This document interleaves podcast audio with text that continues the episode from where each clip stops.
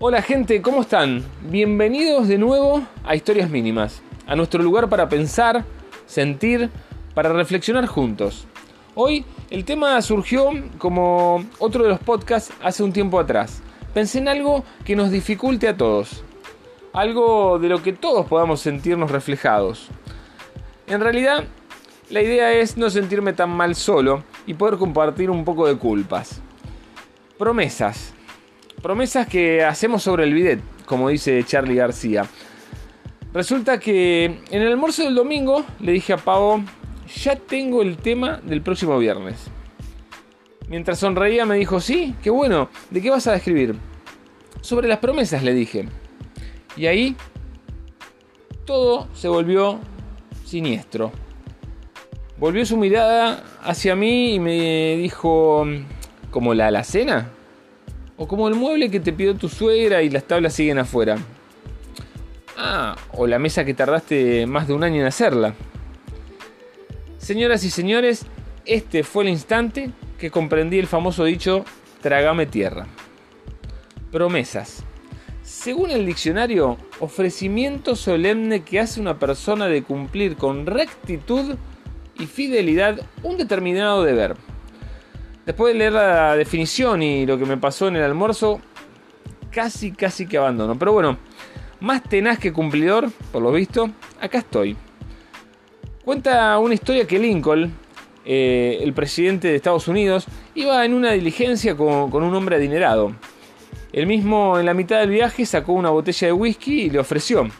Lincoln le agradeció y rechazó la oferta. Al poco tiempo sacó tabaco y papel y ofreció un cigarrillo, pero nuevamente, luego de agradecer, Lincoln rechazó esta oferta también. El hombre asombrado miró a Lincoln y le preguntó si nunca había bebido y fumado o estaba pasando por un impas. Él hubiera jurado que un hombre tan presionado por los compromisos políticos y sociales bebería y fumaría sin pensarlo.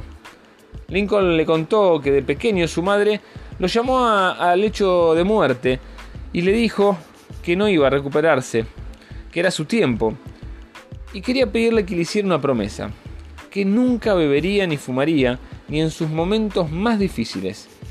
Y así fue lo que hizo. Promesas. Las mismas, aunque parezca demasiado, están atadas a nuestra alma. Habitualmente ponemos nuestro honor, nuestra palabra al proferir una. Damos la garantía de que haremos tal o cual cosa. Pero hoy, más que de hablar de cumplir las promesas, quiero que hablemos de decir no.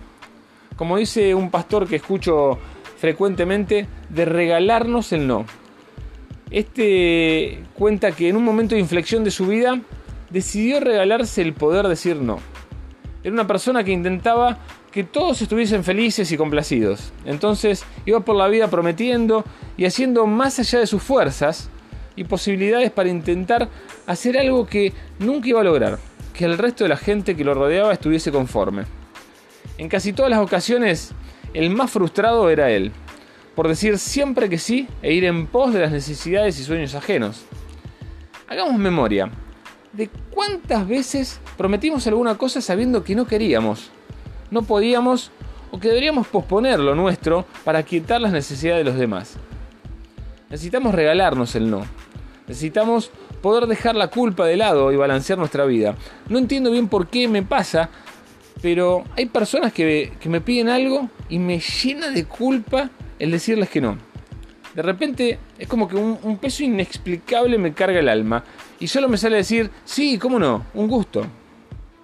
Desde ya no intento hacer una apología del no y vivir solo para nosotros mismos. Eh, eh, el resto tiene valor, como digo siempre. Para nada es la misión de esto.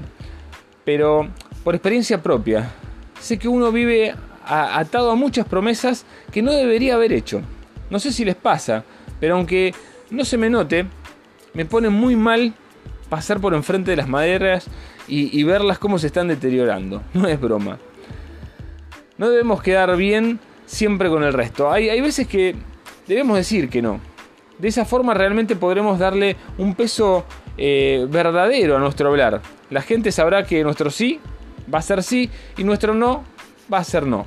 Seremos veraces Y te aseguro que lastimaremos cada vez menos a quienes nos rodean, porque aunque parezca tonto, cuando uno promete hacer algo, a la otra persona se le genera un bienestar en el mundo interior. Y al ver que el tiempo pasa y, nuestro compromiso se va diluyendo, también se va diluyendo nuestra palabra. Y ese mundo interior al que habíamos dado un cachito de luz, se va a ir apagando. Te aliento a que, a que lo puedas hacer hoy. Eh, cuando tengas a, tu mano el hacer algo, el prometerlo, hacelo. Pero si sentís de corazón que no tenés ganas o, no lo vas a lograr, regalate el no. De esa manera viviremos en paz con los que nos rodean y, y aún algo más importante, vamos a vivir en paz con nosotros mismos. Aunque sea repetitivo, no perdamos el rumbo y hagamos que las cosas sucedan. Chau, Dios te bendice. Hasta la próxima historia mínima.